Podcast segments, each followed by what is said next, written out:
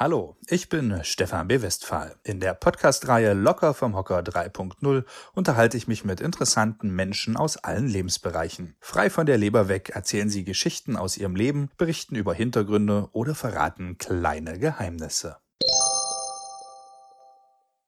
Für die aktuelle Folge bin ich zu Gast bei Anna-Theresa Hick von den Störtebeker Festspielen. Alljährlich im Sommer verzaubert eine Geschichte rund um den legendären Piraten Klaus Störtebeker die Menschen auf der Naturbühne Ralswiek auf der Insel Rügen. Anna-Theresa Hick führt die Geschäfte des Privattheaters, das von Spielzeit zu Spielzeit mehr als 300.000 Besucher in sein Band zieht. Folgen Sie mir und meinem Gast auf eine kleine Reise in das Leben einer Theatermacherin.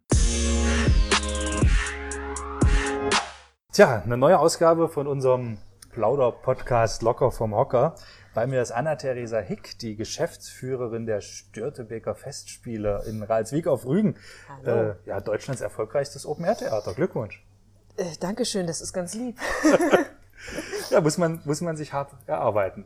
Ne, seit 26 Jahren. Das stimmt, ja, 26 Jahre harte Arbeit, viel äh, Fleiß und äh, Herzblut natürlich. Okay. Ja, da sind wir, geben uns ganz viel Mühe und zum Glück scheint die Formel zu stimmen und äh, beim Publikum doch auf positive Resonanz zu stoßen. Jetzt wollen wir am Anfang gar nicht so lange in der Vergangenheit gucken. Richtig, okay. Sondern, sondern schauen wir mal in die Zukunft. Wohin entwickelt sich denn Theater? Oh Gott, das ist eine sehr, das ist ein weites Feld, ein sehr weites Feld. Wohin entwickelt sich Theater? Also wir haben gemerkt, dass das Publikum natürlich im Laufe der Zeit andere Ansprüche an ein Stück stellt und an die Zeit, die es bei uns verbringt. Und wir wollten ja nie ähm, belehrend mit dem Zeigefinger äh, hm. durch die Reihen rennen und ähm, die schwere Kunst zum Verarbeiten machen, weil die Leute machen ja auf Rügen Urlaub tatsächlich und möchten unterhalten werden und dieser Unterhaltungsfaktor steht bei uns damals wie auch heute im Vordergrund. Trotzdem haben sich Sehgewohnheiten verändert und hm. das Publikum hat sich natürlich verändert. Es sind neue Generationen, die kommen, die andere Erfahrungen machen und die auch anders mit auch Politik umgehen und wie sie ihre Freizeit verbringen. Und das ist natürlich, das muss einfließen, das was das Liebe dabei ist und Lachen und natürlich genügend Action und dass es immer weiter äh, anspruchsvoll und spannend bleibt bei uns. Wie sich jetzt die Theater weiter in Deutschland entwickeln, das glaube ich würde jetzt ein bisschen sehr weit führen und da bin ich hm. jetzt auch bei den staatlichen Theatern offen gestanden nicht so firm. Ähm, wir als Familientheater sind ja ohne staatliche Subventionierung da immer, wir sehen ja, was passiert und müssen ja gucken, dass wir positiv wirtschaftlich arbeiten und bisher haben wir das sehr gut im Griff. Aber auch die Störtebeker Festspiele entwickeln sich ja ringsrum immer, immer weiter. Wird es hier vielleicht irgendwann mal einen Piraten-Adventure-Erlebnispark im Eingangsbereich geben? Oder? naja, ähm, es ist natürlich schwierig. Klar, das wäre, wäre eine tolle Idee, aber äh, mir gehört ja der Ort nicht. Und ich kann jetzt nicht unsere lieben Reizwicker jetzt irgendwie versetzen. Nein, also äh, klar, was jetzt die Zukunft bringt und welches Liedchen da man summt, aber ich glaube, natürlich wäre es eine Möglichkeit, aber wir können natürlich nicht der Hansepark sein oder das ist natürlich sehr, das ist sehr groß und das wäre natürlich auch etwas Ganzjähriges. Wir sind ja wirklich saisonal elf Wochen hm. hier und äh, da ist dann die Frage, was bietet man da an? Fahrgastgeschäfte und eine Achterbahn und äh, das ist dann so die, die, die Grundgeschichte. Ein Themenpark wäre natürlich spannend, da könnte man noch weiter fächern. Es gibt etwas in Frankreich, was so die französische Geschichte behandelt, äh, wirklich vom Mittelalter und bis äh, französische Revolution und Neuzeit, aber dafür bräuchte man halt genügend Land. Das hm. haben wir jetzt nicht so. Den Bodden. Den Bodden. Ja, nee, um Gottes Gottes Willen, das schöne Naturschutzreservat. Genau. Da wären die Grünen, glaube ich, nicht so glücklich drüber. Und das ich glaube auch die Urlauber nicht so. Nein, um Gottes Willen. Um Gottes Willen. Nein, nein. Na, aber, aber vielleicht so, so im, jetzt mal jetzt im Catering-Bereich, das, das vielleicht so ein bisschen auf, auf, wird das noch auf Pirat getrimmt? Das ist dann da ja, die, Schatzkisten. Oh ja, naja, das ist halt eine, eine Sache. Natürlich gucken wir im Merchandising immer, was, was passiert. Dieses Jahr sind wir da ein bisschen verhaltener und, hm. und gucken, da haben wir jetzt nicht so viele Neuerungen gemacht weil ähm, wir einfach ein bisschen definieren möchten, wo die Reise hingeht. Es ist immer ganz witzig, weil manche Leute kommen und sagen, oh, ihr habt keinen Tanktop, ich brauche aber einen Tanktop. Warum habt ihr keinen Tanktop? Dann kauft man welche, produziert welche. Äh, bei vielen kommt es gut an und die anderen sagen, äh, wieso habt ihr einen Tanktop? Und die liegen dann im Regal und keiner kauft sie dann. Hm. Das ist, weil wir natürlich immer so ein bisschen versetzt sind. Das ist genauso wie jedes Jahr kommt die Frage nach Socken. Da ist immer die Frage, ist das wegen der Kälte, weil man die Sandälchen anhat und die Füße kalt sind, oder ist es tatsächlich, dass Menschen Socken wollen? Und zum Beispiel das Thema Socken ist gar nicht so einfach zu, zu bewerkstelligen, hm. wenn man es dann personalisieren möchte. Im Catering ist es wesentlich einfacher, aber auch da äh, merken wir halt den Trend, es geht mehr in Richtung vegan, Vegetarier, mm. nachhaltige Kost etc. Das äh, werden wir einfach versuchen, ähm, in der Zukunft vielleicht irgendwie integrieren, zu versuchen zu integrieren weil die Nachfrage ist da. Wir haben bis jetzt nur noch nicht so richtig den Weg gefunden. Wir haben dieses Jahr das äh, neues Management im Catering. Da probieren wir einige Dinge aus. Äh, zum Beispiel diesen sind Slushies bei uns dabei oder Nachos. Und dann sagt man so, genau, ähm, das sind leckere Schmeckerchen, die, die halt neu sind. Aber hm. natürlich sagen viele, Mensch, wir würden halt gerne auch äh, bei euch den ein oder anderen gesunden Snack zu uns nehmen. Und da kommen wir dann aber in die Glat hm. Gluton, Glu nee, Gluten, Gluten, laktosefrei, äh, so in die Geschichte und mit Aller Allergien, das wird ja immer hm. mehr. Merken wir auch im Restaurant, wo wir einen neuen Küchenchef haben, ja auch da das Management sich umgestellt hat, ähm, dass man da sehr nachhaltig anders äh, auch damit umgeht. Im Restaurant konnten wir das sehr gut umsetzen, aber im Catering, das ist ja so eine schnelle Geschichte. Und da ist halt der Klassiker immer noch schwierig, genau, weil es halt so hm. Schnitzel im Brötchen und Bratwurst wollen die Leute trotzdem und naja. die geilen spicy Pommes. Aber natürlich sagt der eine oder andere, oh Mensch, so ein schönes Körnerbrötchen mit lecker französischem Camembert wäre was fein. Ähm, Aber das, das wollen dann vielleicht vier. Das ist halt die Frage, genau. Und, und wie kriegt man es vielleicht geregelt, dass man mehr mehrschichtig etwas anbieten kann. Hm. Also da sind wir immer dabei und gucken, wie kann man es machen hm. und versuchen das dann umzusetzen bleiben wir mal bei den, den Sehgewohnheiten, die sich ja geändert haben durch die ganzen Filme und, und Netflix und so weiter. Ich glaube, ja. gerade bei Serien, im Prinzip ist Störtebecker ja in der Serie über fünf Jahre, wenn man es genau. da, da, da, ist ja der Cliffhanger jetzt wieder so ganz in, also ja. gar nicht so mit einem Happy End zu enden, sondern quasi an der spannendsten Stelle schwupp. Ja. Ist das jetzt auch bei euch oder? Oh, das ist die Frage. Das, das müssen natürlich die Zuschauer und Sie nachher mal antworten. Ja. Das ist, äh, es ist, es endet schon ein bisschen mit einem Cliffhanger, mit einem Ausblick auf, auf nächstes Jahr, weil, mhm. aber die Geschichte ist in sich schon beendet. Also okay. die, dieser Teil, aber natürlich geht's weiter. Also mhm. man fühlt schon, es ist jetzt der, am Ende ist der Beginn von etwas Neuem. Gut. Und, und der Ruf äh, der Freiheit ist erklungen und äh, der Schwur der Gerechten äh, wirft seinen Schatten sozusagen voraus. Und ähm, ja, klar, auch das ist hm. wichtig, dass man darauf eingeht. Die Leute wollen schon wissen, geht's weiter. Die Spannung muss ja hm. erhalten hm. bleiben. Also das nächste Kapitel ist schon mal so angeteasert. Aber wäre das vielleicht auch äh, für Theater oder vielleicht auch für Störtebäcker so eine Option, da mal im Fernsehen oder vielleicht sogar mit Netflix zu kooperieren und das dort zu zeigen? Ach, ja klar, das ist, wäre, es gab ja die Versuche, ich weiß, Ken Duken hat ja einen eigenen Störteberger mhm. Film auch gemacht mit drei Teilen, ähm, deutsche Produktion. Ich glaube, das ist immer schwierig. Es gab ja auch diesen anderen Zwölf Meter ohne Kopf äh, vom Regisseur Sven Tadiken mit, mit Schweighöfer und dem, dem Herrn Zerfeld, der ja auch ein sehr attraktiver Mann ist. Ähm, und das ist aber dann auch wieder ein Einteiler, komplett von A bis Z in einem durchgewiesen. Ken Dukens Geschichte war tatsächlich dreiteilig. Klar, das ist natürlich die Frage, ob man die, aber wenn wir bei Netflix sind, ich glaube nicht, dass die uns bräuchten, seien wir mal ganz ehrlich, oder auch Amazon, die sitzen noch da und sagen, Mensch, wenn wir sowas produzieren, dann so wie uns es gefällt, ähm, das ist dann, da braucht man uns, glaube ich, nicht für, sondern das würden die dann einfach machen, wenn sie die Geschichte äh, sexy finden würden. Na, aber, aber spinnen wir doch mal weiter. Jetzt bringt Netflix eine riesige Serienproduktion, Störtebecker Alive mit Tom Cruise in der Hauptrolle und, und was weiß ich wem nicht Tom, alles. Ja. Was weiß ich, wäre das, wäre das förderlich oder hinderlich?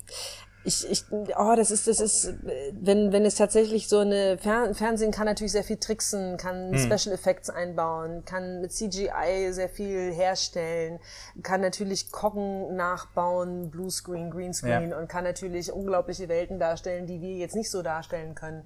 Unsere Kochen haben natürlich ein gewisses Maß. Wenn wir hm. die noch größer wären, hätten wir Probleme, in unseren Hafen einzufahren. Hm. Das ist natürlich alles berechnet. Das wäre, ich, ich weiß nicht, ob es, das ist die Frage. Das ist wie, wie alles im Leben, ist es gut, ist es schlecht. Ich glaube, viele Leute werden gesättigt und sagen, ey, danach kommt nichts mehr. Also, das, ich weiß nicht, wer die Frage, Game of Thrones live? Hm. So? Nicht wirklich.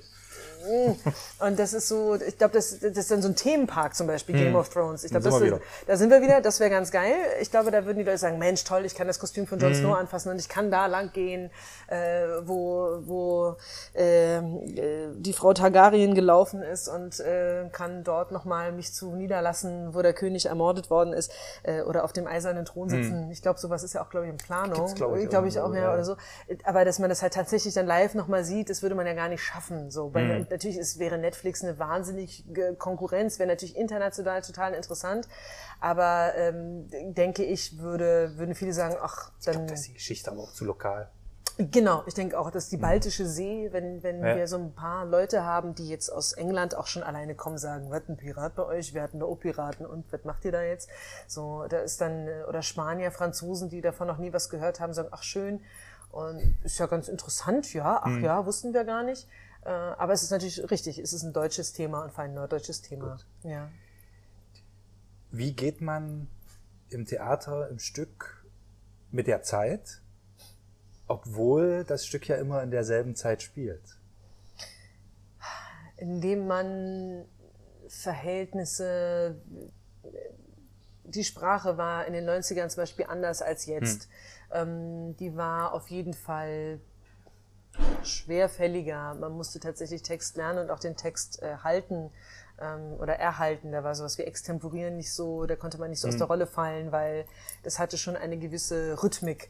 Ähm, heute ist es ein bisschen lockerer, ohne dass wir modern werden möchten. Man bedient sich jetzt nicht solcher Wörter wie super oder mhm. geil oder sexy, aber ähm, natürlich redet man so, dass es jeder verstehen kann weil ähm, alte Sprache natürlich sehr schwierig mhm. ist, auch zu verstehen und umständlich. Und ich glaube, da würden viele einschlafen.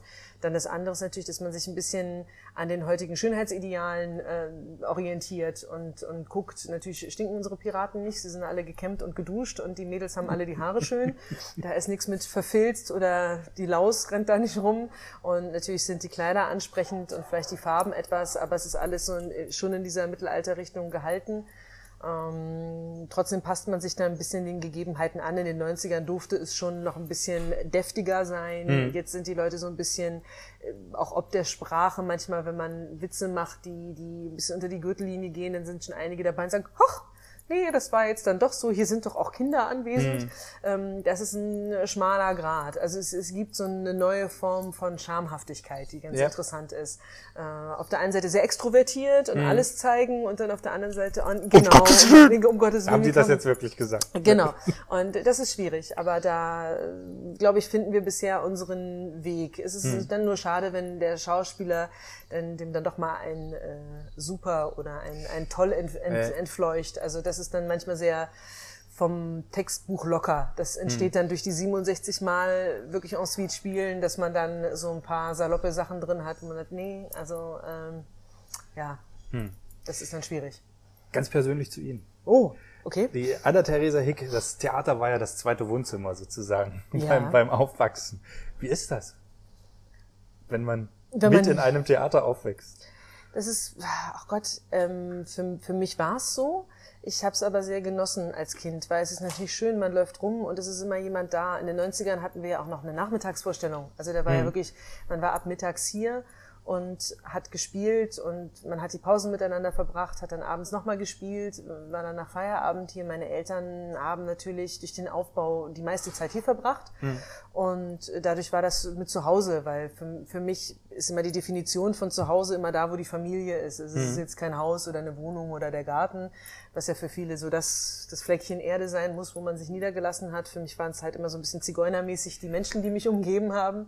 Und äh, von daher war das sehr schön. Es hatte eine gewisse äh, ja, Rom Romantik, klar, man hat als Kind die Möglichkeit gehabt, ach, man geht hoch zum Stall, spielt im Stroh, äh, hm.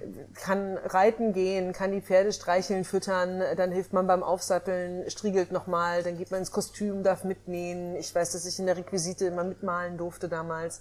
Ähm, da war die, die Amrei noch da und äh, ihr, ich sag jetzt mal, damaliger Auszubildender, der Sven Geist, der heute unser Requisiteur ist. Hm die, die haben mich dann immer malen und basteln lassen und haben mir dann geholfen.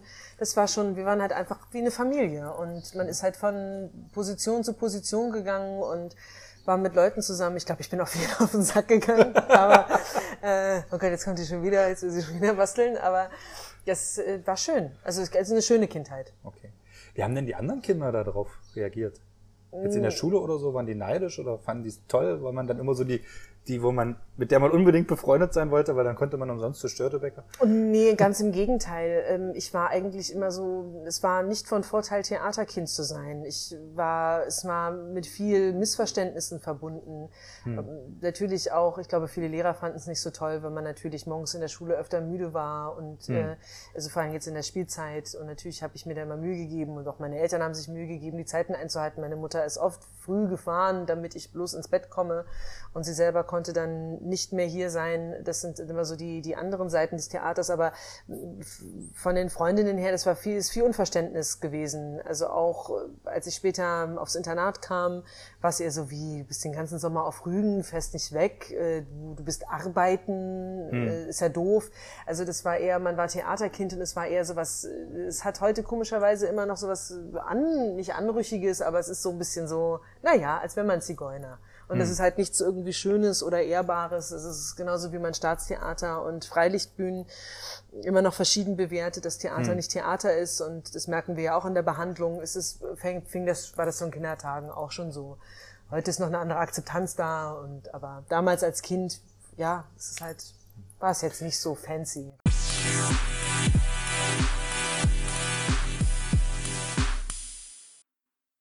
Sie hören den Podcast Locker vom Hocker 3.0.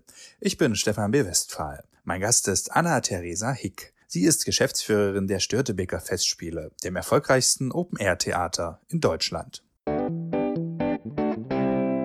man in den Archiven wühlt bei Störtebecker, findet man in Programmheften ja alles. Und zwar auch, dass Anna-Theresa Hick selbst auf der Bühne stand. Ja, das stimmt. Warum ging es denn nicht als Schauspielerin weiter?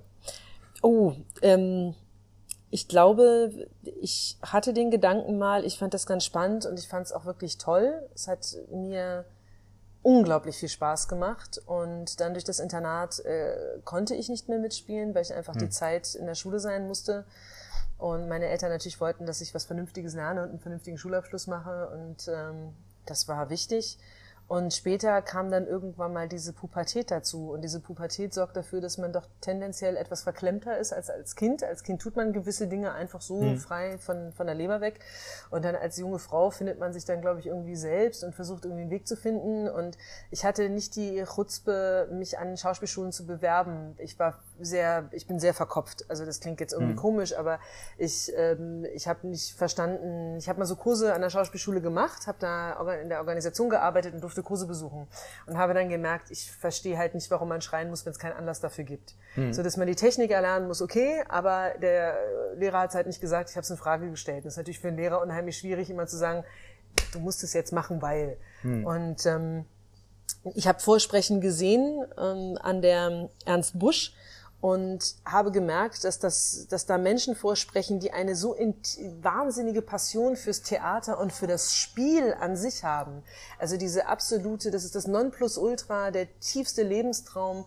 Und äh, für mich war es nicht der tiefste Lebenstraum in dem Sinne, sondern es hat mir unglaublich viel Spaß gemacht, aber ich hätte mich immer geweigert, mich mhm. irgendwo nackt zu zeigen mhm. ähm, oder irgendetwas da von mir preiszugeben. Und natürlich ist man da in einem Schauspielerin zu sein oder zu werden, ist es auch eine sehr, es ist ein harter Beruf, es ist ein steiniger Beruf. Die Frage, wer ist in, entspricht man den Körperlichkeiten. Damals war ich äh, wirklich eine kleine pummelige Frau und äh, ein junges Mädchen mit zu viel Gewicht und ich glaube, da hätte mich niemand genommen. Da sagt man zwar, hey, das ist ein Typ gewesen, aber dieser mhm. Kampf ist natürlich unglaublich schwierig und ich bewundere jeden, der diesen Lebensweg beschreiten möchte, weil das ist ein sehr unsicherer Lebensweg. Mhm. Und für mich war dann irgendwann mal klar, ich möchte dies, mit diesem Theater weiter verbunden sein und das hat natürlich vorrangig etwas mit Management zu tun und organisieren und vor allem, was für mich dann der größte Punkt war, ist, dass ich Menschen unglaublich mag. Mich ist sehr interessiert, mit Menschen umzugehen. Und ähm, das habe ich hier alles. Hm. Die verschiedenen Bereiche, die, den Austausch. Und das ist tatsächlich auch bis heute das sehr Erfüllende. Und als Schauspieler ist, hat man ja andere Abhängigkeit. Natürlich. Aber, aber eine Zukunft im Theater war, war immer so gegeben. Oder gab es da auch, wo man sich gesagt hat, um Gottes Willen nur nicht Theater? Nein, gar nicht. Es war, ich habe mich nur mit jungen, in jungen Jahren nicht damit auseinandergesetzt. Als ich so 18, 19 war, man hat natürlich so ein anderes Gefühl. Man, man denkt, man will was von der Welt wissen, man mhm. will rausgehen und irgendwann mal habe ich festgestellt, dass ich wahrscheinlich einfach zu doof für was anderes bin und dass mein Herz einfach hier liegt. Mhm. Ich konnte mir selbst im Studium nicht vorstellen, äh, einen Sommer hier zu fehlen. Und das war auch ein mhm. großes Thema im Studium. Also ich habe dann, ich habe es geschafft, dass die Studienleitung mir gesagt hat, okay, du kannst nach Rügen, du musst dann gewisse Sachen nacharbeiten oder einreichen, du musst nicht hier sein. Das war für mich ein Riesengewinn. Und dann war eigentlich klar, das ist alles richtig so, dass, dass ich darauf hinarbeite und dass ich das mache und nicht etwas anderes. Jetzt ist ja doch bei den Schürtebecker Festspielen hinter den Kulissen auch schon so ein bisschen die, die Nachfolge im Familienunternehmen, wenn man das so, so, mhm. so bezeichnen möchte, in die Wege geleitet. Wie reagieren da Mitarbeiter drauf, wenn die Anna, die eben noch gebastelt hat, jetzt kommt und sagt, ihr malt das jetzt so? Es ist, es ist natürlich, es ist schwierig, äh, weil natürlich kann ich es niemandem verdenken. Man kennt mich seit, also viele kennen mich seitdem ich äh, neun Jahre alt bin und natürlich habe ich mich verändert und man wird erwachsen und man wird äh, ja klar anders. So. Hm. Und natürlich dann in dieser Position, aber ähm, ich hab, denke, mich hochgearbeitet in dem Sinne, dass ich viele Abteilungen in diesem Unternehmen durchlaufen habe, die wichtig waren, auch einfach zu wissen, ich war Kleindarstellerin, ich war, ja. war im Boutiqueverkauf, äh, ich war am Telefon, ich habe im Catering mitgearbeitet, ich habe den Pressebereich äh, eine Zeit lang sehr alleine gemacht, die Social-Media-Geschichten. Ich weiß schon, habe mich einfach da Position für Position, habe ich mir das Unternehmen erschlossen Natürlich kann, konnte ich jetzt im Bühnenbau schlecht mitarbeiten. Ich glaube, die hm. Jungs würden, äh, wären nicht so glücklich, wenn ich da ein Loch bohren würde, obwohl ich das kann. Aber Stuntfrau. ja, Stuntfrau. Ich muss aus 18 Metern zum Glück nicht springen. Also davon abgesehen, dass ich Höhenangst habe und das nicht so klasse finde. Also ich fühle mich unwohl. Ich gehe da rauf mit sehr viel Respekt, aber runterfallen müsste ich jetzt hm. nicht. Ähm, ich habe Reiten gelernt, weil ich äh, nicht wollte, dass ich da stehe und einen Schauspieler kritisiere und sage, kannst scheiße reiten, aber selber kann ich es nicht. Das äh, fand ich argumentativ irgendwie ein bisschen blöd. Unschlüssig. Unschlüssig, genau. Von jemandem etwas zu verlangen, was man man selber nicht kann. Und ähm, ja, das äh, ist halt einfach, weiß ich nicht, ist natürlich Respekt erarbeiten und den hm. verdient man sich. Und das ist ein ganz langer Weg und das kann man nicht einfordern. Und ich denke, es haben immer noch äh, Mitarbeiter von uns natürlich manchmal ein komisches Gefühl und meine hm. Eltern sind ja auch noch da. Und aber hm. diese Loyalitätsfrage oder auch ähm, Hauptsache das Miteinander stimmt und nat natürlich wird man nicht ernst genommen. Aber das ist auch, da könnten wir auch weiter sprechen über äh, zum Beispiel Männer und Frauen. Mein Vater mhm. hat natürlich eine sehr starke Präsenz. Meine, meine Mama war zum Beispiel immer im Hintergrund. Ähm, das sehen und wissen auch wenige, dass meine Mutter eigentlich eine, hat, hat ja das Theater mit aufgebaut, mit meinem Vater an seiner Seite. Aber mein Vater war halt der Extrovertierte, der immer mhm. da stand und meine Mutter die Introvertierte, die von hinten mit die Strippen gezogen hat und immer dabei war. Und ähm, ja, ich kann es ist immer, mich wird immer gefragt, äh, ob ich es schaffen werde, in die Fußstapfen meines äh, Vaters zu treten. Und da sitze ich immer da und sage, nee, will ich auch gar nicht. Und vor allen Dingen nicht, genau, eigene setzen. Und vor allem, es sind die Fußstapfen meiner Eltern, also nicht ja. nur meines Vaters. Und äh, man muss den eigenen Weg gehen. Und natürlich ist jetzt auch sowieso gerade ein Generationswechsel. Also das sind, gehen einige gerade in Rente, was ich hm. sehr bedauere, weil das Mitarbeiter sind, die sehr, sehr viele lange Jahre bei uns sind und mit uns sind. Und ähm, dieses Familiengefühl habe ich tatsächlich wirklich. Bei manchen musste es sich jetzt auch im Wechsel auseinanderdividieren. Ähm, das ist dann natürlich schwierig, weil man dann merkt, dass der einfach der Weg, den man gemeinsam beschreiten möchte, nicht mehr so funktioniert, dass man da anderer Meinung ist und ähm, dass das vielleicht auch nicht mehr zielführend ist, weil ich habe einen anderen Druck. Das ist hm. natürlich, wir sind halt privatwirtschaftlich und ich möchte natürlich, dass das Theater weitergeht. Und ich weiß, es gibt genügend Menschen, die darauf harren, dass man versagt. Das ist natürlich, das wäre für viele, glaube ich, irgendwie so, ha, habe ich nicht gesagt, der Peter hat's gut gemacht und die mhm. Anna, naja, das ist ja die Tochter. Die Erwartungshaltung ist eine ganz andere. Und dann noch als Frau. Es ist halt schwierig, aber äh, ich habe viele tolle Menschen um mich rum, die daran glauben, dass es weitergehen kann, weitergehen soll und schön wäre, dass es einfach immer weitergeht. Und ich glaube, es ist alles dafür da. Und äh, wenn je besser mein Team ist, desto länger kann die Störtebecker Geschichte hier weitergehen. Gucken wir noch gar nicht so weit in die Zukunft. Äh, die Entwicklung der Bücher. Ja. Ne? Wie geht es denn in diesem Zyklus weiter? Ach, wir sind gerade am Eruieren, am Finden. Es ist äh, mein, mein Vater und ich zusammen ja jetzt seit äh, mehreren Jahren, äh, letztes Jahr, dieses Jahr, jetzt mit ein bisschen stärkerem Einfluss, behaupte ich jetzt einfach mal von mir, mhm. auch im Zusammenspiel mit, mit Herrn Bahr, also unserem Regisseur, ist das für mich sehr schön. Ich habe da noch mal einen anderen, so ein anderes Feedback. Da sind wir jetzt wirklich so drei Generationen. Das ist ganz lustig, mhm. weil ich bin die jüngste Generation. Herr Bar ist so in der Mitte und dann kommen meine Eltern noch mal. Es sind so drei große Sprünge und ich merke, das funktioniert sehr gut im Austausch. Ähm, und die nächstjährige Geschichte wird wahrscheinlich so, wie wir uns bisher geeinigt haben, Richtung Stockholm gehen. Mit dem Schwur der Gerechten geht es natürlich darum, wie die Piraten dann zu den Vitalienbrüdern geworden sind. Das ist äh, das, das große Thema ja. Ähm, weil die Namensgebung fand ja, vorher waren sie ja Piraten, Vogelfreie, mhm. äh, eigentlich ein bisschen, ne, die Verbrecher der Ostsee, die Diebe. Und dann werden sie ja tatsächlich zu den Versorgern in Kriegszeiten. Und das werden wir mal belichten und mal gucken okay. von einer anderen, aber natürlich mit einer neuen Geschichte. Wie ich weiß, wir hatten das Thema Königin Margarete, ist halt so ein fester Bestandteil mhm. in unserer Geschichte. Aber auch da, ich glaube, wir haben jetzt ein bisschen den Grundstein gelegt dieses Jahr, dass man ein bisschen anders mit dem Thema umgeht, genau, und dass man dann auch nächstes Jahr ein bisschen anders damit umgeht. Jetzt gab es ja vor ein paar Jahren ein ganz gewagtes Experiment, nämlich mal von dieser klassischen Story komplett wegzugehen und mhm. den Schatz der Templer zu suchen. Ja. Wie sehen Sie das denn im Nachhinein? War schwierig. Buchtechnologisch war, eine, war es eine ganz schwierige Geschichte, weil man hatte ganz viele Pläne. Ich weiß noch, unser Regisseur Germanisch hat gesagt, Mensch, total schöne Idee. Der, dem war so das Thema, der wollte raus. Und wir haben gesagt, ja, warum nicht? Und ähm, dann war so dieser der Cliffhanger, dieses Mittelstück, ja, ja. dieses dritte, dieser, dieser zweite Teil tatsächlich. Der erste und zweite Teil war gar nicht so das Problem. Also nee, der dritte Teil meine ich, aber der zweite Teil, man wusste ja nicht, wo geht's hin. Komischerweise ist aber der, ich glaube, zweite Teil, nee, war das Granada, Schottland? Ja, das war der erste Teil. Genau, der erste Teil war sehr erfolgreich. Mhm. Dann 2010 war es auch sehr erfolgreich. Da war so Granada, da mhm. war so mhm. Exotik dabei. Ähm, war aber halt nicht zielführend. Also man merkt, die Leute warteten irgendwie darauf, dass jetzt nochmal so ein Stück passiert, so. Und, äh, und dann halt 2011 war er ja dann gefunden, da war alle so, yeah, jetzt ist der Schatz da. Aber dieses, dieses Mittelstück war halt schwierig, mhm. weil man da gucken musste, Figuren, die aus dem ersten Teil mitgekommen sind. Wir wollten zum Beispiel, dass der eigentlich dieser Guy de Rigaud drei Jahre natürlich komplett immer Störtebecker jagt. Und da hat man so gemerkt, na ja, irgendwie nimmt das Raum für andere mhm. Geschichten und dass jemand jetzt jemanden drei Jahre jagt, ist dann doch vielleicht ein bisschen langweilig. Hm. So, und da hat man gesagt, okay, dann macht man die Überraschung und lässt den dann halt in die Ecke bringen und dann ist er weg. Und äh, dann geht's halt weiter, also hm. dieser Widersacher. Und ähm, das war, es war schwierig. Aber es war, war gut, es war eine schöne, eine schöne Exkursion, aber es war nicht ganz so einfach wie okay. im ersten Moment gedacht. Wird es denn vielleicht mal wieder so ein Experiment geben? Vielleicht. Gucken wir mal. Also die, natürlich so eine Schatzsuche wäre schon was hm. Feines. Hm. Also da nochmal zu ein bisschen extemporieren und zu gucken. Also jucken tut's uns da alle, mhm. aber äh, man möchte natürlich so den historischen äh, Grund fast zu finden, um zu sagen, Mensch, das, das passt dann auch. Mhm. Aber eine also, Zeitmaschine steht nicht zur Debatte. Ah, das wäre ein bisschen, ich glaube, nein. ich wird auch keine, Klaus wird auch nicht auf einem Motorrad kommen. Oder vielleicht macht das dann irgendwann mal meine, meine Urenkeltochter oder mein Urenkelsohn oder so, der, der sagt dann irgendwann mal, jetzt machen wir mal jetzt einen auf modern, jetzt machen wir Mad Max irgendwie, Störteberger Mad Max. Das wäre vielleicht auch was.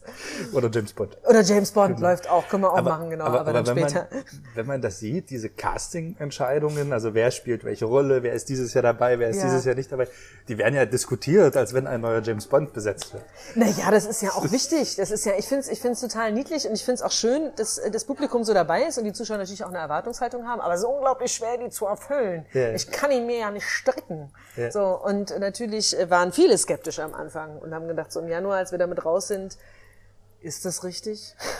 So, und man kann, ich glaube, über jeden einzelnen Störtebecker diskutieren, außer über Norbert Braun, weil das der yeah. erste war.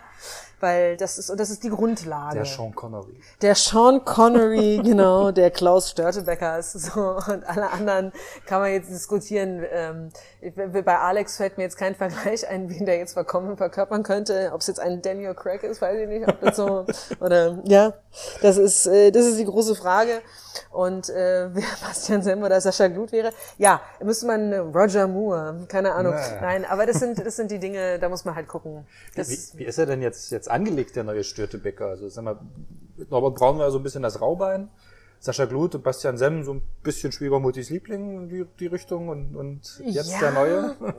Ja, naja, ich glaube, Norbert hatte aber auch so was Jesus-Gleiches. Der war immer so moralisch sehr, ja. immer der hat geliebt und äh, selbstaufgebend und sehr, hm. Sascha war natürlich da ein bisschen moderner, salopper, Ähm, Bastian natürlich äh, alleine von seiner Erscheinung her der modernere Mann und jetzt haben wir natürlich den, den, den großen Kerl, der aber, ich glaube, das wird sich noch zeigen, noch entwickeln an hm. sich. Es ist natürlich jetzt wirklich in dieser Geschichte so, wie wird einer, wie unser erst, allererstes Stück mal hieß, wie einer zum Piraten wird oder wie einer Pirat wird. Und das, der muss sich noch finden. Also das ist jetzt dieses Jahr diese Moralvorstellung, die ja Klaus hat, wenn er kommt. Und der, der hatte ja einen ganz anderen Plan. Hm. Und das wird in diesem diesjährigen Stück sehr deutlich. Und jetzt auf einmal steht er am Ende des Stücks und eigentlich ist alles neu und der muss seinen Weg finden. Und ich glaube, Herr Koll wird da auch noch seine Farbe finden. Klaus von Alkuhn ist ja bis hm. zum Ende des Stücks da und dann ist er ja tatsächlich dann Klaus. Ich glaube, man muss den Schauspielern auch ein bisschen Zeit geben, ein bisschen Raum geben, sich dort Absolut, absolut. Bis bisher, wenn, wenn man an die Anfangsjahre von Sascha zurückdenkt, der hat sich ja auch entwickelt. Also mhm. allein wenn man da Fotos aus dieser Zeit betrachtet, 2002, der ist auch persönlich sehr gewachsen. Mhm. Also optisch, persönlich, schauspielerisch. Das sind andere Aufgaben hier bei uns und ähm, natürlich ist es eine große Herausforderung für die Männer. Das ist ja. nicht so leicht. Also die Erwartungshaltung innerhalb von, von einem Jahr da den perfekten Piraten stehen zu haben, ähm, ist bei uns zum Glück so, dass jeder sich ja dorthin erst entwickelt und dann derjenige welche dann hm. sein soll.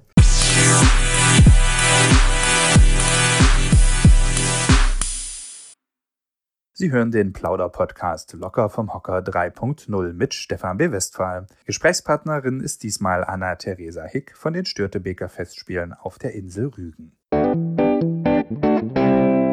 Jetzt waren wir gerade schon bei den vielen Kommentaren und Diskussionen, ja insbesondere mhm. um Social Media, Facebook. Da sind Sie ja sehr aktiv. Sie gehen regelmäßig live auf Sendung von der Bühne, beantworten Zuschauerfragen äh, etc.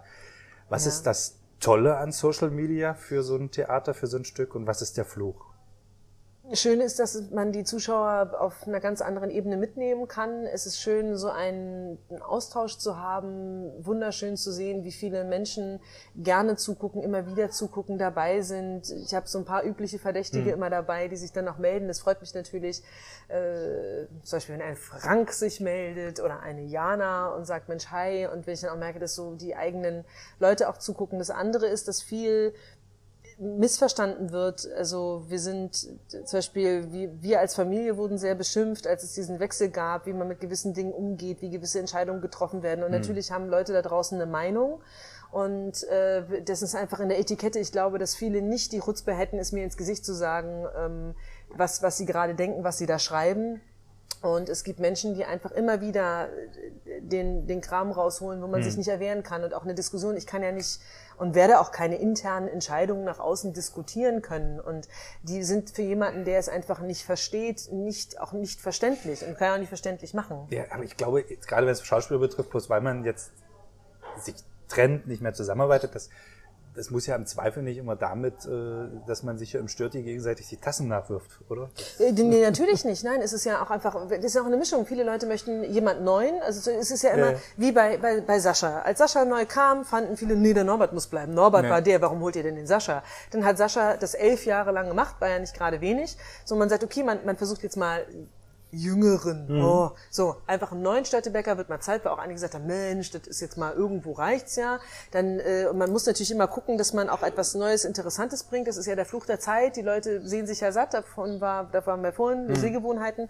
Dann bringt man einen jungen Neuen, der leidet dann darunter, dass die anderen beiden so toll waren, hat aber wie bei Sascha, äh, ne, akklimatisiert sich das, dann trennt man sich, weil man sagt, okay, kommen jetzt nicht schon wieder die elf Jahre wie damals, dass sie uns dann alle irgendwie auf die Barrikaden gehen und dann ein, ein Shitstorm auf ausbricht und dann, dann trennt man sich da und natürlich, aber viele denken, und das ist auch etwas, wir sind hier nur im Sommer. Also die Leute mhm. meinen natürlich, das, das Theater ist hier das ganze Jahr, die Festangestellten sind das ganze Jahr, die Schauspieler gastieren.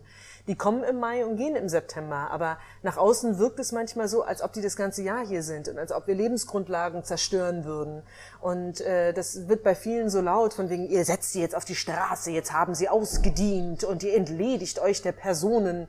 Dann denke, nein, ähm, viele haben Angebote bekommen und mhm. drehen in Serien oder sagen uns ab und können nicht. Es ist ja immer so ein, zum Beispiel eine Frau Warneck hat jetzt zwei Jahre bei uns gespielt, war eine tolle Schauspielerin, wunderbar, die ist ja noch da, die gibt's ja noch.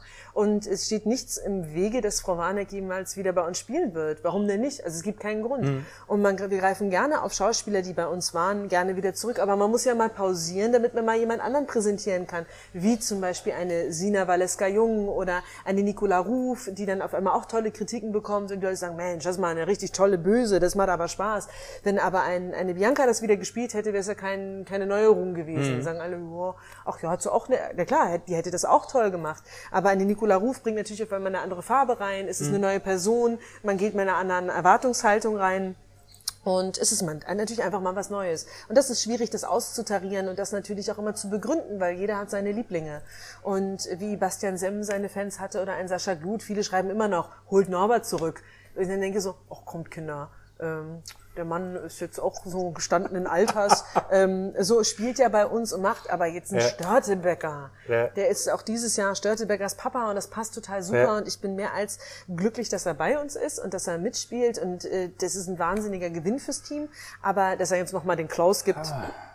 Ja, höchstens aus, aus, Senior aus, Edition. Als, ja, oder als, aus der, aus der Erzählerperspektive damals. Ja, damals. Dann hat man einen Rückblick. Das könnte man auch mal machen. Sitzt da im Märchenstuhl und erzählt in der Schenkel. Da hat man immer so ein Aufblenden in der Schenkel. Genau. Das wär's. Ja, wär's. Äh, ja, Thema, was ja ansonsten in der Wirtschaft eine große Rolle spielt, Fachkräftemangel. Ja. Kommt der hier auch an bei ja. Schauspielern, bei Statisten, beim Catering? Ist das? Ja, na klar, Fachkräftemangel ist ein Riesenthema. Es ist halt, wir befinden uns auf einer, auf einer Sommersaisoninsel, die, ja. die ihre Peakpunkte hat und dann geht's wieder. Es ist natürlich schwierig, weil tatsächlich, Nebensaison ist nicht groß. Wir haben keinen Heidepark. Mhm kein Hansapark, wir haben leider kein, keine Outlet Center oder wir haben natürlich den wahnsinnig tollen Bauer Lange, wir haben Karls Erdbeerhof, aber das ist auch im Winter nicht jetzt so der. Hm. Und äh, wir können leider nicht bei Eis und Schnee, wir können mhm. Störtebäcker und Eis machen, aber ich glaube, da würden die Leute ziemlich frieren. Und äh, die Sitze beheizbar zu machen, ist ein bisschen schwierig, mhm. genau. Und ähm, ja, das ist tatsächlich Leute zu kriegen, die hierher kommen, ist es schwierig. Und mhm. Leute auch zu halten, ist schwierig. Früher gab es noch die Geschichte Sommer hier, Winter dann Schweiz, Österreich, was so ein mhm. Catering- und, und Restaurantbereich war. Ähm, aber Schauspieler zu bekommen, ist, ist natürlich schwierig, gute zu bekommen, noch schwieriger. Ähm, und, und natürlich dann immer die Wunschbesetzung zu bekommen. Mhm. Kleindarsteller, ja, viele junge Leute gehen weg, viele junge Leute haben auch gar nicht mehr so die Passion fürs Theaterspielen. Es hat sich da, ich glaube, in den Köpfen auch viel verändert, im Catering auch ähm, der, der Wille, ich will jetzt nicht sagen zur Arbeit, aber man merkt schon, die, die Jugendlichen heute sind anders erzogen als, als damals. Also es ist freigeistiger und mehr, dass man tun kann, was man möchte und dass man... Wenn ich dann heute halt mal keinen Bock habe. Dann komme ich halt einfach nicht und ja. dann melde ich mich auch nicht ab. Ähm, das ist natürlich dann schwierig, weil wir brauchen natürlich jeden Abend die gleiche Qualität, sei es im Catering oder mhm. halt auch auf der, vor allen Dingen auf der Bühne. Und ähm, da ist es schwierig, Leute zu finden. Wir haben dieses Jahr ein, ein tolles Team. Wir ja, wir, wir laufen da alle sehr gut durch, wir können uns nicht beklagen, aber wir sind uns immer dieses, ähm, das Damoklesschwert hängt halt immer über uns und äh, könnte halt jeden Moment immer fallen. Es ist halt nicht einfach. Hallo. Hm. Und, ja gut, äh, ja. mal bei Statisten, dann sind es halt zehn weniger. Macht man sich dann so einfach oder? Nein, nein, macht man es tatsächlich nicht. Äh, zum Beispiel, wir brauchen immer Männer. Männer, nächstes Jahr möchten wir auch wieder Krieg spielen. Und ja. jetzt, äh, ich sag jetzt mal, äh, eine Mutti mit äh, angeklebtem Bart. Mit angeklebtem Bart und die Brüste weggebunden ist natürlich kein, kein schöner Soldat. Ne? Und das sehen die Leute natürlich auch. Junge Männer ja dann auch, ne? Natürlich. Weil das waren ja nicht die Opas im Krieg damals. Nein, so. natürlich. Und das ist halt genau die Nummer, dass ja. man halt junge Männer braucht. Äh, das ist eine andere Geschichte, mit ihnen zu üben, gerade zu stehen und äh, den Rücken durchzudrücken und zu marschieren viele waren nicht mehr beim Bund. Das ja, ist ja, ist ja, ja jetzt alles freiwillig. Früher kamen dann noch wenigstens ein paar, die haben, die haben gedient. Ja. Die wussten in der Grundausbildung, wie man, okay. wie man exerziert. Aber das ist ja heute auch nicht mehr. Das kann man aber beibringen. Aber erstmal überhaupt junge Männer haben, die hm. Lust haben. Viele sind da schamig und sagen, oh nee, auch im Catering merke ich dann immer so, nee, an der Kasse möchte ich nicht stehen. Also der direkte Kontakt mit anderen Menschen. Ich glaube, das ist auch so Handy, Social Media, dieses Zurückziehen in die eigene Welt, in die eigene Gruppe ist eine andere Kiste. Okay. Theaters Open Air? Mhm. Um ganz andere Farbe nochmal reinzubringen, welches Wetter ist das Schlimmste und wie bereitet man sich dann auf diese verschiedenen, ja teilweise extremen Wetter vor? Wir hatten Sommer, die waren total verregnet. Wir haben jetzt einen Sommer, Sahara, haben wir ja. vorhin das Thema gehabt. Ja, ne? genau. Äh, ach Gott, man kann sich gar nicht vorbereiten, weil es ist einfach immer alles möglich und man muss nur gucken, dass man genügend Regen heute, Sitzkissen und ähm, dabei, dabei hat. Und da hat äh, für, für die Zuschauer, die kommen, ich merke, dass unser Publikum unheimlich gut ausgestattet ist. Mhm. Also in dem Laufe der Jahre hat es sich wirklich, ich glaube, viele kommen hier in so einer Regenmontur und sind ausgestattet, haben es dabei, so ein Schlupfi, so die, die Regenhose mhm. drüber, Regenjacke drüber oder vielleicht Jack Wolfskin, Multifunktionsjacken. Ja. Ähm, das, das läuft eigentlich. Aber natürlich das schlimmste Wetter ist absoluter Sturm, Blitzeinschlag mhm. und äh, Hagel, Blitz und äh, Dauerregen. Ja. Das ist natürlich dann etwas, da, das ist kein schönes Freilichtwetter. Und für, für, für niemanden. Aber haben wir, toi, toi, toi, ich klopfe mal ganz laut, auf Holz, bisher nicht gehabt. Und das ist, von daher genießen wir das Sahara-Wetter, mhm. springen lieber die Bühne und verteilen hinten Wasser. Und äh, freuen uns über die Zuschauer, die in kurzen Hosen und Sandelchen vom Strand kommen können und dann bei uns ihren Abend verbringen. Okay. Tja, Stürtebecker, Pirat, Freibeuter, er hat gemacht, was er will. Mhm. Sie können das leider nicht. Nein. Wie sieht das aus mit dem Thema Bürokratie im Theater. Ich sag mal, oh. ich denke an die GEMA, ich denke an, an die DSGVO. Spielt ja. das eine Rolle? Ist das, das ist, ist, das nervig? Wünscht man da sich nicht manchmal einfach einen Klaus Störtebecker, der da hingeht und sagt, kommt, lass das jetzt? Äh, ja, doch, ja. Klaus heute wäre schön. Klaus heute, der mal die Ämter da äh, entert, wäre super. Vor allen Dingen die DSGVO und die GEMA. Nein, natürlich ist es schwierig. Man versucht, äh, wir, wir kämpfen ja, das ist halt auch wieder die Geschichte. Ich glaube, als staatliche Institution hätten wir ein paar Probleme weniger und könnte es über die Fördertöpfe auffangen oder es sind ja die Tickets gefördert, der Verkauf, mhm. man hat einen anderen Druck oder gar keinen Druck. Wir haben den Druck ja und dieses privatwirtschaftliche im Land ist äh, schwierig, das dann zu erhalten, wenn einfach mal äh, Gebühren steigen, Verbote ausgesprochen werden, man auf einmal mit Sony International aus LA spricht und die dann sagen, wie, ihr habt da eine Musik verwendet und man das zwar alles angemeldet hatte, das dann aber nicht mehr ausreicht, weil sich da einfach mal was verändert hat. Und da kann man jetzt sagen, Mensch, da wart ihr aber scheiße vorbereitet, das ist nicht gut. Und dann sagt man, ja, man kommt halt nicht immer, man arbeitet ja daran. Wir sind ja nicht die, die Spezialisten bei der Musik, wir sind nicht die Spezialisten, da habe ich ja meine Leute für. Aber selbst äh, jetzt meinem Tonmenschen kann ich nicht sagen, Mensch, Wolli, hättest ja wissen müssen, um Gottes Willen, woher denn? Und ähm, jahrelang ist es gut gelaufen und auf einmal kann man halt keine DVD mehr produzieren. Und das ist natürlich ein es ist schade, weil es gar nicht darum geht, äh, jetzt die DVD ist auch mal so ein Missverständnis. Viele haben gesagt, ja, da könnt ihr doch richtig Geld verdienen.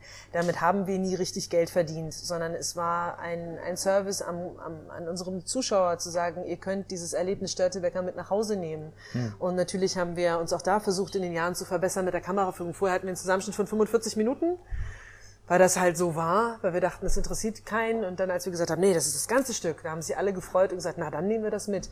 Und jetzt dürfen wir die Reste noch verkaufen und dürfen es aber nicht mehr produzieren. Und das stößt bei vielen Zuschauern auf Unverständnis. Wir können uns der Situation nur ergeben und finden halt keine richtige Lösung dafür. Und das ist natürlich schade, weil bezahlen hm. könnten wir es jetzt nicht. Sony sagt, oh, also zum Beispiel, ich nehme jetzt mal das Beispiel Sony, naja, was ist, steht das denn im Interesse, was ihr da macht und können wir es mal übersetzen und jetzt erklär mal einem äh, Musikanwalt in LA, der im Auftrag von Sony International agiert, äh, was die Störtebecker Festspiele auf der Insel Rügen sind. Und äh, der dann ein übersetztes Drehbuch haben möchte und fragt, was ist denn das? Also ich sage jetzt nicht, was er gefragt hat direkt, weil das war sehr lustig. Ich glaube, das ist hm. jetzt nicht ganz äh, jugendfrei. Ich glaube, dann wissen schon einige, in welche Richtung es geht. Ich gesagt habe, nein, das ist es nicht. Ähm, wir sind ein Theaterstück und, und, und. Aber das konnten sich die Amis nicht so richtig vorstellen. Und man hat sich dann geeinigt, um den größeren Schaden irgendwo abzuwenden. Wir sitzen ja glücklicherweise noch in Europa. Äh, also sind vom amerikanischen Recht dann noch ein bisschen beschützt, aber trotzdem hat es auch da nicht gefallen. Andere fanden es super. Äh, Warner hat gesagt, klar, könnt ihr nehmen, ist doch wunderbar, ist doch toll, ist ja auch für uns auch schön, wenn unsere Musik nochmal ähm, irgendwie benutzt wird mhm. und im positiven Sinne. Und das ist, fanden schick, was wir machen.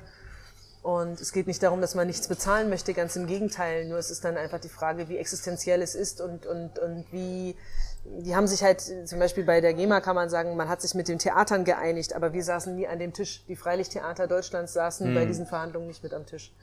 Und das ist natürlich, da muss man halt jetzt finden und sagen, gut, da gibt's halt keine DVD mehr und da muss man sich halt jetzt einigen und gucken und reden und sprechen und die Statuten beantragen und das ist halt alles sehr diffizil und wir gucken da, dass es weitergeht. Und die DSGVO ist natürlich eine, eine Sache für sich, dass man halt gucken muss, aber es ist, glaube ich, auch eher die Angst, dass man halt abgemahnt wird. Also hm. man tut alles, äh, zum Beispiel wir gehen sehr sensibel mit den Daten unserer Zuschauer um und die gehen nicht raus. Wir haben ein eigenes Ticketsystem programmiert, ist nur bei uns, kein Fremdanbieter, damit hm. wir genau wissen, was da passiert damit nichts rausgeht, damit wir genau wissen, was da ist und damit dann, aber es ist natürlich eine Frage alles. Also wir haben jetzt auch einen Datenschutzbeauftragte, wie alle, wie alle anderen auch irgendwie, und man bezahlt dafür Geld und äh, am Ende des Tages ist es gerade so, dass es sich anfühlt wie, jo, wir haben das zwar, steht in einem Impressum, wenn einer eine Frage hat, kann er nachfragen, aber so grundsätzlich gefühlt hat sich jetzt nicht großartig was verändert, außer dass so eine große Unsicherheit da ist. Was darf man, was darf man nicht?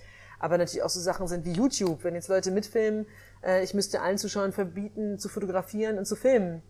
Ist ja aber schade, das ist mit meiner Mund-zu-Mund-Propaganda, die natürlich nach außen trägt. Jemand hat ein geiles Urlaubserlebnis und nimmt was auf und zeigt was. Natürlich habe ich auch kein Interesse daran, dass das ganze Stück jetzt gezeigt wird. Mhm. Da muss ja keiner mehr kommen, obwohl ich es ja eigentlich immer die Jahre über verkauft habe. Von daher hätte das auch, hat ja dem, dem keinen Abbruch getan.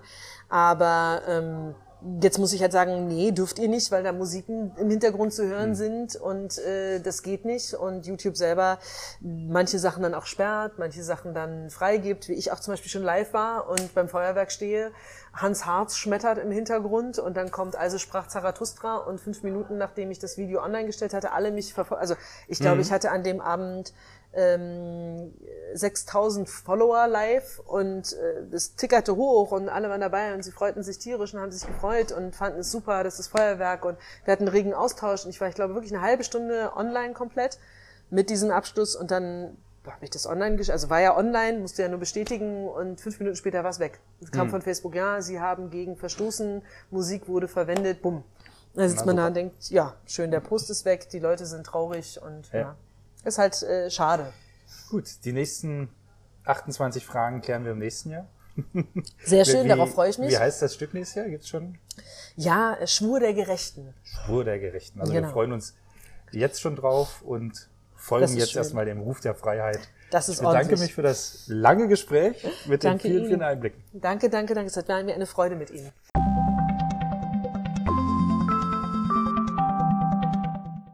Locker vom Hocker 3.0, der Plauder-Podcast. Für Ihre Aufmerksamkeit bedankt sich Stefan B. Westphal. Ein großes Dankeschön gilt auch meinem Gast für das offene Gespräch. Bis zum nächsten Mal, auf Wiederhören und bleiben Sie locker.